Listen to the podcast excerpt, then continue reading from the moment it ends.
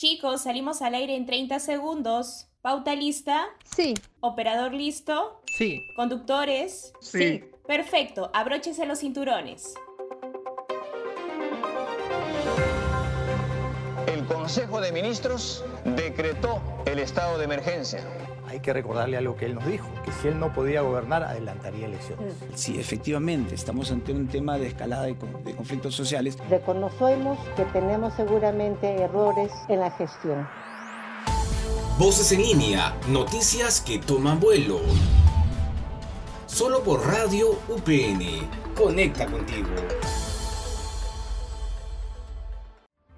Hola, hola amigos, ¿cómo están? Bienvenidos a una edición más de Voces en línea aquí en Radio UPN con las noticias que van tomando vuelo. Espero que se encuentren muy bien de salud y se cuiden bastante, sobre todo porque si bien es cierto, ahora ya no será obligatorio el uso de las mascarillas en ciertos lugares, lo importante es que ustedes entiendan que todavía no estamos apartados de todo este tema del COVID y podríamos en este caso contagiarnos, así que debemos cuidar. Hoy de qué hablaremos? Hace poco se ha presentado esta propuesta del Ejecutivo ¿no? de eh, realizar un referéndum para el cambio de una nueva constitución. Y bueno, pues se ha armado tremenda polémica, pero de eso vamos a hablar más adelante. Ya se encuentra conmigo, ¿no? Ya se encuentra conmigo el carismático, el único, ya saben que esto es sarcasmo, ¿no? El incomparable, Jorge Luis. Hola, Echea, Velasco con Z. Pasa, Jorge Luis. Yo sé, yo sé que en el fondo me aprecias, eh, estimada partner, eh, en, el pozo- en- en el fondo sabes pues que, que sin mí esto no fluiría, ¿no? No fluiría así como fluye su noticiero favorito. Voces en línea, noticias que toman vuelo pues con, acá con toda la energía, Janet, para tratar este tema controversial, pues una posible redacción de una nueva constitución, que es lo que está pidiendo el Ejecutivo a través de esta Asamblea Constituyente. Hoy día, para tener más luces, vamos a tener al constitucionalista Manuel Ibarra Trujillo, que nos va a traer pues las últimas de esta información, puntos muy importantes para poder entender ¿no? ¿A qué, se refi- ¿A qué nos referimos con asamblea constituyente? ¿Qué es lo que el gobierno quiere hacer? Y si es factible, en verdad, poder redactar una nueva constitución estando en la crisis actual que estamos, que es un poco lo que tenemos que preguntarnos. Janet, ¿estamos preparados para un cambio de constitución en este momento? Si es que se da lo de la, lo de la asamblea constituyente. Pero muy aparte de eso, Janet, muy contento también. Hoy día otra vez un triunfo de Alianza Lima 5 a 2. Trafianza, trafianza. Y muy contento de estar contigo, pues, en, en esta nueva emisión, Janet, para ponerle todo el punch. Sí, sí, no, no, no te preocupes, Jorgito. Yo sé que tú me admiras bastante, sobre todo has seguido mi trayectoria profesional y siempre Por supuesto, por supuesto. tener este ideal de compañera en la radio. He, he leído, he leído todos tus libros, tu biografía. Muy bien, me- me parece perfecto, me parece perfecto. Nunca es tarde para estudiar. Voces en línea, noticias que toman vuelo. Pero ya volviendo a la parte seria, mi querido compañero, en realidad pues este tema, ¿no? Esta propuesta eh, del Ejecutivo ha traído bastante controversia, ¿no? Definitivamente algunos incluso han traído consigo el enfrentamiento que viene teniendo desde un inicio, pues eh, el gobierno de Pedro Castillo con el Congreso de la República y aparentemente lo que algunos estarían señalando es de que lo que busca el Ejecutivo es en realidad poner a la palestra y en, y en la crítica nuevamente al Congreso de la República, que más que nada es eso y no su intención realmente de cambiar la constitución, eh, va- no va por ese lado porque probablemente no, esto no va a avanzar más. Hay que recordar que la Comisión de Constitución del Congreso de la República está formada por 19 congresistas y hay un gran sector de estos congresistas eh, que no están a favor de este referéndum que podría dar pie a que viene a ser este cambio aparente de constitución. Ahora, ¿qué es lo que plantea el proyecto de ley presentado por el? Bueno, esto lo que está planteando es la incorporación en las elecciones municipales de octubre, que precisamente va a ser el 2 de octubre, de una cédula especial con una pregunta puntual. ¿Aprueba usted la convocatoria de una asamblea constituyente encargada de elaborar una nueva constitución política? Y tenemos obviamente solo dos alternativas. ¿Sí o no? Eso es lo que se está pidiendo en esta primera parte, ¿no? Incluso el presidente ha comentado que el proceso de referéndum va a ser autónomo e independiente del proceso electoral y que no va a modificar ningún reglamento del proceso como tal. ¿Qué te parece? Exacto. Eh, el gobierno ha dicho de que no va, ellos no van a redactar ni una sola línea de la nueva constitución, que lo va a hacer pues las personas que sean elegidas a través de esta asamblea constituyente. Contendría no solamente a políticos, sino que también él busca que hayan líderes de pueblos originarios, ¿no? Ciudadanos que también son parte pues de, de, nuestro país, es decir, quiere hacer una asamblea constituyente bastante plural, ¿no? En ese aspecto podríamos decir que está bien, ¿no? Eh, lo que él quiere, pero que se pueda hacer y de la forma como se organizaría o se va a organizar, he ahí el detalle. ¿Cuántas asambleas constituyentes han habido en nuestro país? ¿No? ¿Cuántas veces hemos pasado nosotros por eh, este cambio de constitución? En realidad no es que hayan sido tantas veces, podríamos mencionar, si nos remontamos a la historia, pues nos vamos prácticamente al inicio de nuestra independencia, ¿no? En 1822 Ah, está leyendo, está leyendo, está bien. Fue la primera, fue la. Por favor, acá en Voces en Línea siempre estamos informados. Jorgito, no vayas a decir que estuviste presente en esa, en esa eh, creación de la Constitución, cuidado. ¿ah?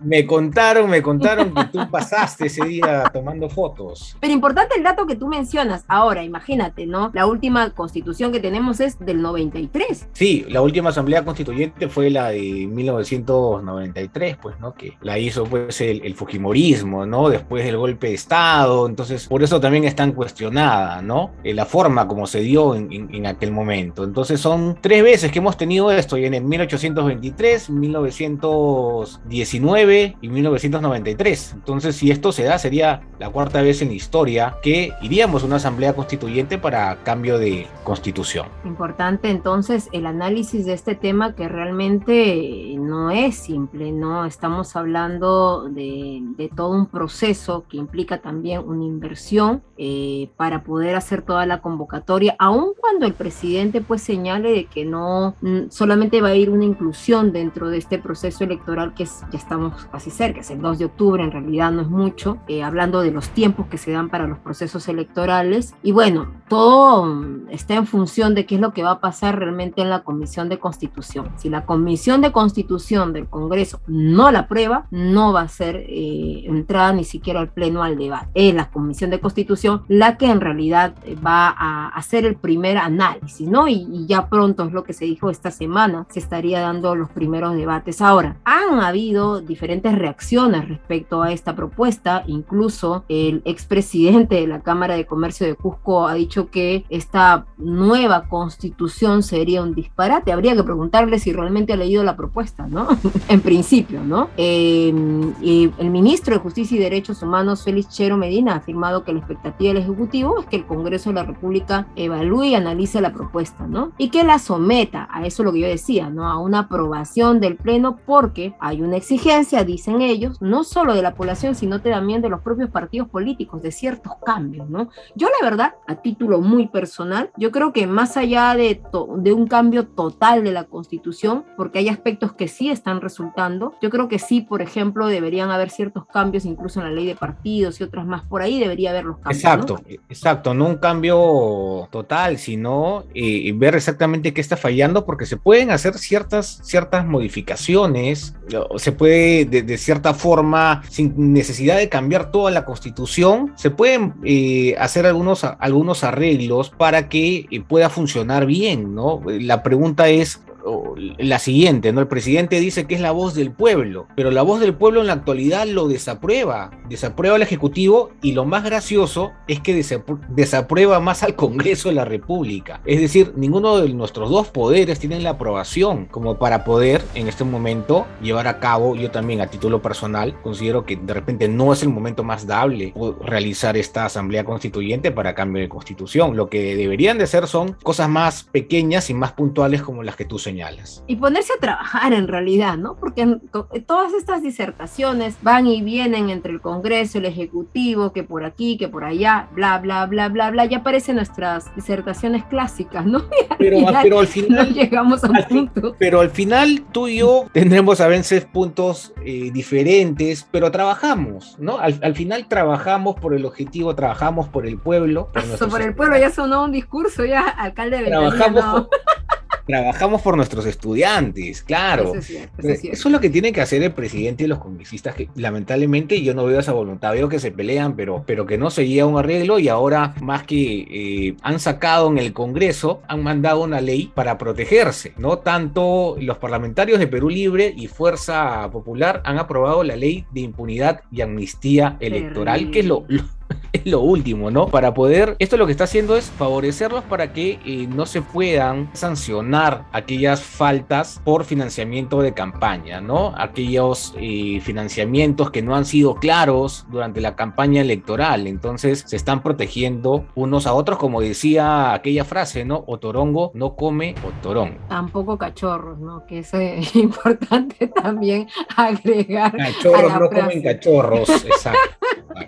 no, definitivamente. Y, bueno, hay que, hay que ver qué es lo que va a pasar en estas próximas semanas. Definitivamente eh, ya parece esto una, un, acto circense, ¿no? Porque aunque la política no debería tomarse a, a la broma, eh, lamentablemente nuestros gobernantes están yendo por ese lado y mientras el pueblo sigue exigiendo mayor equidad, mientras la población sigue pues exigiendo mayores eh, beneficios para ellos, ¿no? Y además tenemos pues un conflicto que podría agravarse, como lo que está ocurriendo en las Bambas, ¿no? Así es, eh, Yanecita, pero ya nos vamos con, con, la entrevista. Ya te cuento que ya vamos a escuchar esta bonita entrevista que, que has tenido con el constitucionalista. Y antes, una pausa aquí en Voces en Línea, noticias que toman vuelo solo por Radio UPN, la radio que siempre conecta contigo. Voces te informa.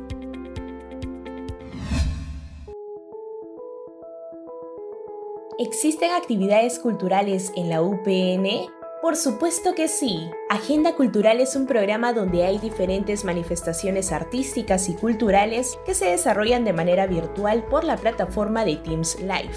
Es gratuito y es un beneficio exclusivo para los estudiantes de la UPN. Cuentan con diferentes temas como danza, música, teatro, literatura, canto y otras expresiones. Para obtener mayor información puedes comunicarte a través de Contacto UPN ingresando por medio de tu intranet Mi Mundo UPN.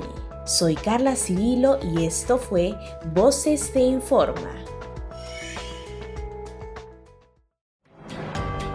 Voces en línea, noticias que toman vuelo.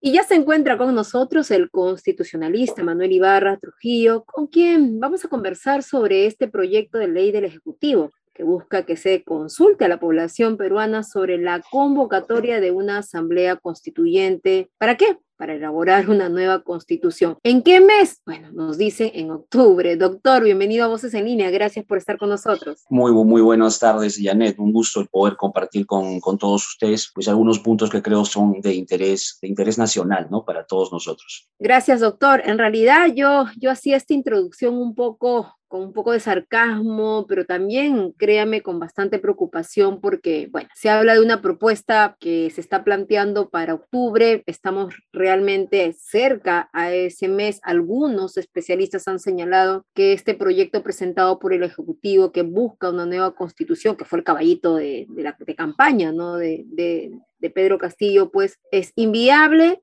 contraproducente y provocador. ¿Cómo lo califica usted? Yo creo que tiene un poco de cada uno, diría yo. ¿Por qué? Porque el referéndum es una figura constitucional perfectamente válida, ¿no? A través de este mecanismo lo que se busca, y lo reconoce así la Constitución, es pues que exista una, una forma de participación de la población para efectos de que eh, vote de manera favorable o desfavorable sobre determinado asunto, entendiéndose pues que esto pues de alguna forma tiene carácter vinculante. Entonces, desde esa perspectiva podría decir que es válido, pero por otro lado también pues habría que señalar pues que eh, la Constitución establece esto específicamente para los ciudadanos ciudadanos, el hecho de convocar a un referéndum, ¿no? Específicamente es una, una consulta hacia los ciudadanos. El hecho de que el presidente pues haya propuesto el uso de este mecanismo, mientras no vaya en contra de lo que establece la Constitución, diría yo que es perfectamente válido, en primer lugar. Por otro lado, ¿no? Este proyecto lo que busca es una reforma de la Constitución, ¿sí? Lo que busca es una reforma de la Constitución. ¿Por qué el presidente busca una reforma de la Constitución? Porque sabe perfectamente que eh, la normativa eh, le impide a él convocar a referéndum, ¿sí? Le impide a él. Entonces, lo primero que hace para efectos de que pueda tener un contenido constitucional, pues es plantear una reforma, ¿no? Una reforma que en realidad lo que busca es incluir un artículo en la Constitución para que se discuta la posibilidad, porque acá también hay que ser claros, ya lo había mencionado, el presidente de la República no puede convocar a referéndum, ¿no? Solamente lo hace cuando el Congreso se lo autoriza. Es por eso que, pues, ha utilizado este mecanismo de buscar una reforma en la cual, pues, incluya un artículo en la Constitución relacionado con el tema de, eh, de una nueva Constitución, de una asamblea constituyente, y que esta reforma sea la que se someta a un referéndum, ¿no? En ese sentido va el tema del proyecto de ley que ha presentado. Considerando también, eh, doctor, que hay poca cultura en temas electorales, porque siento, ¿no? Que muchas personas ni siquiera saben de qué se trata o cómo está construida una asamblea constituyente. Sí, de hecho, si hay algo que en el Perú adolecemos, lo cual es lamentable, es conocer ¿no? conocer el contenido constitucional. Eh, durante los últimos años, aunque también debo reconocer esto, durante los últimos años se ha hablado mucho, ¿no? Hemos conocido el tema de vacancia, el tema de disolución del Congreso, el tema de reforma, hemos hablado mucho durante los últimos cuatro o cinco años, diría yo, a raíz de lo que nos ha pasado, pero pues solamente hemos visto figuras ocasionales, pero en realidad para tratar de buscar una asamblea constituyente que lo que busca es hacer una nueva constitución, pues implica que conozcamos todo el contenido para saber, oye, ¿qué queremos cambiar, no? O sea, ¿qué es lo que se quiere cambiar? Porque al final, pues, no solamente es señalar que vamos a tener una nueva constitución, sino, pues, oye, planteemos por último, pongamos sobre la mesa pues, qué es lo que se va a discutir, qué es lo que se va a debatir, qué debería cambiarse, por qué me propones una nueva asamblea, ¿no? Ahí creo que es un punto importante también y creo que todavía no estamos preparados totalmente, ¿sí? En el tema de información, que es muy importante. Ahora, doctor, por ahí leía que mucho se dice de que esta medida es más una maniobra política del presidente de la República para que la opinión pública dirija su atención al Congreso. Sobre todo ambos, tanto el Ejecutivo como el Congreso están totalmente eh, desaprobados, ¿no? Tienen un porcentaje de desaprobación enorme. ¿Cree que puede hacer esto en realidad una maniobra, que, que sea consciente de eso el Ejecutivo? Yo creo que eh, sin ánimo de involucrarme eh, mucho en los temas políticos, porque en lo personal veo más el tema académico, pero sin prejuicio de eso también reconozco que en política todo es perfectamente posible y creo que durante los últimos años hemos visto bastante de ello, ¿no? En política, cuando se trata de manejar los temas de contexto, los temas de coyuntura, pues es muy posible que aparezca alguna noticia que pueda tener un carácter distractivo ¿no? O de repente buscan poner en discusión un tema, puede ser cualquiera de ellos, no descarto, ¿no? En, en política ninguna situación en realidad, es una probabilidad. Ahora, bueno, hace poco hemos visto cómo nuestro país vecino como Chile, pues, este, aprobó todo este cambio, ¿no? Ahora, lo que sí se pide, y, lo he visto mucho conversando con la gente en la calle y conversando con, con compañeros, con colegas, es que, pues, sí se pide un cambio de la constitución del 93. Cuando se habla de la constitución del 93, que es la que nos rige actualmente, siempre eh, hay una relación directa de abuso, de ilegalidad, a propósito de quien finalmente la, promovió. En todo caso, ¿qué realmente se busca cambiar en esa cosa? ¿Cree que sea conveniente este cambio de la Constitución del 93? Yo creo que hay cosas que podrían mejorarse, por ejemplo, eh, la forma de elección de ciertas autoridades, ¿no? Relacionados con el tema del eh, Tribunal Constitucional, por ejemplo, ¿no? La forma, cómo se elige, eh, mejorar los procedimientos respecto a ello respecto a lo demás del contenido, tengo entendido yo pues que muchos, muchos se relaciona el aspecto económico, ¿no? El, el capítulo del régimen económico para efectos de encontrar una justificación para su modificación, para su cambio. Pero no es menos cierto también pues que habría que ver qué en específico es aquello que se considera, porque si uno empieza a revisar la constitución, va a encontrar y va a darse cuenta pues de que sí, sí contiene mecanismos de control, sí contiene mecanismos que permiten límites, creo yo, desde mi punto de vista, que el problema, más que normativo, más que constitucional, es un problema de personas que se encargan de las instituciones. Yo creo que la Constitución establece muchos mecanismos, muchos límites también. Es perfectible, se puede perfeccionar, sí, por supuesto que sí. No creo que sea necesario a través de una nueva Constitución, eso también creo, me parece bastante claro de mi punto de vista. No descarto que la voluntad popular, si la en mayoría lo desea, se puede realizar porque estando en una democracia participativa, representativa, pues hay situaciones que no se pueden negar. Pero creo yo que el problema eh, nuestro es institucional, pero por parte de las personas. Tenemos organismos reguladores, la Constitución lo reconoce en el capítulo del régimen económico, pero aparentemente, pues ni Indecopi, ni Osinermin, ni Ociptel, ni todos los organismos reguladores que existen en el Perú, pues aparentemente están trabajando correctamente. Eh, los temas de gestión también. Creo que más es un tema de personas que un tema de normas, porque créeme, tenemos normas para todo, de tal manera pues que creo yo que es ahí donde se debe trabajar, ¿no? En el aspecto de la gestión pública. Sí, bueno, definitivamente lo que usted dice, doctor, tiene mucho de, de asidero, sobre todo es, es, es, un poco la falta de credibilidad en las instituciones, ese es el desapego que hoy la población tiene en las instituciones, definitivamente lo que hace un poco darle la espalda a, a estas eh, propuestas, que buenas o malas, finalmente al último grupo al que le va a afectar, más allá de los intereses, siempre va a ser a la población. La población, ¿qué tiene que hacer en este momento? Estar expectante, eh, probablemente van a salir a las calles, ¿Qué, ¿qué es lo que cree que puede pasar en esta situación ahora que se va a poner en debate todo el tema?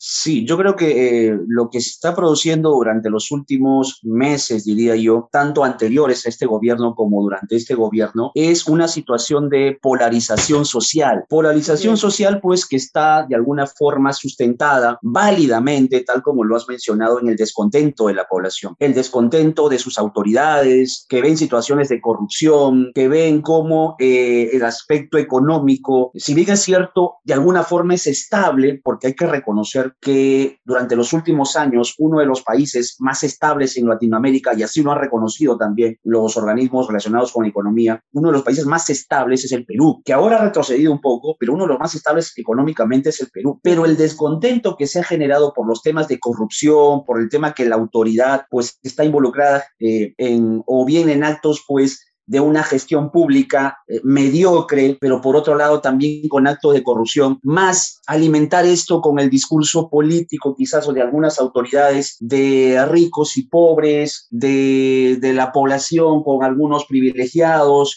ese discurso creo yo polarizante, ¿no? que genera mucha división, eh, ojalá que no pase eso, de verdad, doctor, estamos muy agradecidos por su aporte y por la aclaración, porque es importante entender hacia dónde vamos con estas propuestas que se lanzan de un lado a otro y que a veces uno piensa de que no siempre es en beneficio de la población. Muchísimas gracias, doctor, por su presencia aquí en Voces en Línea y lo invitamos para siempre pues estar atento y presto a poder compartir sus conocimientos a través de Voces en Línea. Muchas gracias, Janet, y también, por supuesto, a todos aquellos pues que están pendientes de Voces en Línea, ¿no? Muy, muy agradecido. Un fuerte abrazo, doctor. Cuídese. Igualmente, hasta luego. Está sintonizando Voces en línea por Radio UPN Conecta contigo. Y bien, continuamos aquí en Voces en línea por Radio UPN Conecta contigo. Ahora tenemos nuestra cápsula elaborada por el equipo de producción de Voces en línea. Así que escuchemos esta información. Detrás de la noticia. ¿Sabías que, de aprobarse el proyecto de ley para que se redacte una nueva constitución y si el pueblo vota a favor de esta, la Asamblea Constituyente estaría conformada por 130 personas, tendría carácter plurinacional y el 40% de los representantes procederán de organizaciones políticas? mientras que el 30% serían candidatos independientes, el 26% miembros de pueblos indígenas y el 4% restante de comunidades afroperuanas, siempre y cuando reúnan las condiciones señaladas en el último párrafo del artículo 90 de la actual Constitución. Además, durante la elaboración del documento de la posible nueva constitución, todos los organismos constitucionales autónomos, gobiernos regionales y locales y demás entidades públicas mantienen plenamente sus funciones, competencias y atribuciones. Esto fue Voces detrás de la noticia. La noticia eres tú. Y escuchábamos información súper interesante de voces en línea detrás de la noticia. Y ya llegó su bloque predilecto, bloque universitario, con su reportero Piero Poquioma. Nos vamos adelante contigo, Piero.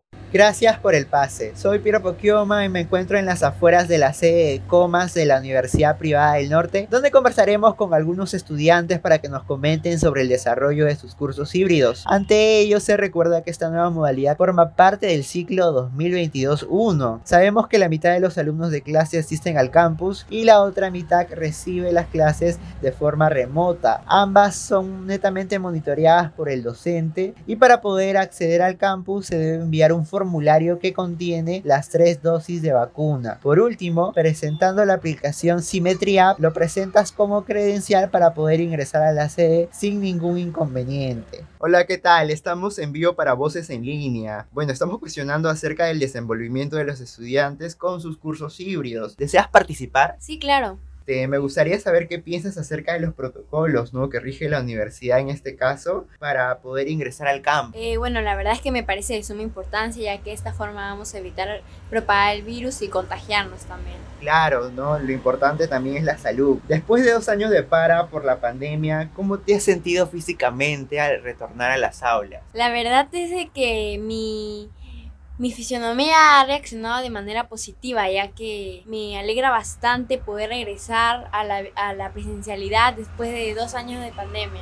Claro, ¿no? E-, es importante por eso mismo. Muchas gracias. A mi costado tenemos a otra estudiante UPN, ¿no? En este caso ella se llama Camila, ¿no? Y ella también quiere emitirnos su opinión. Buenas tardes. ¿Has notado algunos cambios que evidencian la mejora de tu aprendizaje cuando asistes de forma presencial? Eh, buenas tardes, sí, bueno, el hecho de estar en un aula me permite poder tener, estar más concentrada al momento en las clases y también el hecho de poder ir a los laboratorios, ¿no? Donde puedo poner en práctica todo lo que aprendo en mis cursos teóricos. Claro, justamente hablando del tema de los laboratorios, se sabe que la finalidad de los cursos híbridos son para poder desarrollar nuestras prácticas en la carrera, ¿no? ¿Qué estrategias, por ejemplo, te brindan los maestros cuando te toca estar fuera del campus? Sí, bueno, una de las estrategias es que, bueno, grabo videos, ¿no? En donde eh, pongo en práctica lo que aprendo en teoría y los, los docentes me, me, califican, ¿no? Y ven, y ahí me dan sus comentarios sobre qué está bien o está mal. Claro, no, es importante ese tipo de estrategias. Muchas gracias por, por tu atención. Como hemos podido escuchar, los estudiantes de la Universidad Privada del Norte están en pleno proceso de adaptación a una nueva modalidad luego de todo lo acontecido por la pandemia. Es todo lo que podemos comentar, conmigo será hasta una próxima oportunidad. Soy Piero Poquioma del taller de reporterismo informando para Voces en línea. Adelante, conductores. Lamentablemente hemos llegado a la parte final del programa. Muchas gracias por escucharnos. Estuvo con ustedes, como siempre, la tan carismática Yané Pérez y bueno, Jorge Luis Oleche.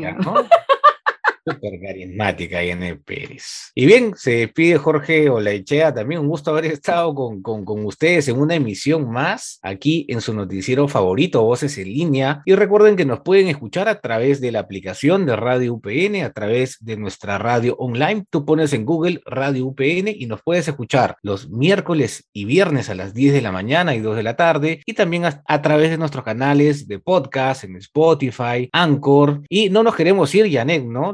Queremos quedarnos aquí con ustedes más rato, pero nuestra productora Carlita Cirilo nos va a matar. Así que chicos, nos reencontramos nuevamente la próxima semana. Así es, aquí en Voces en Línea, noticias que toman vuelo y solo por radio UPN, conecta, conecta contigo.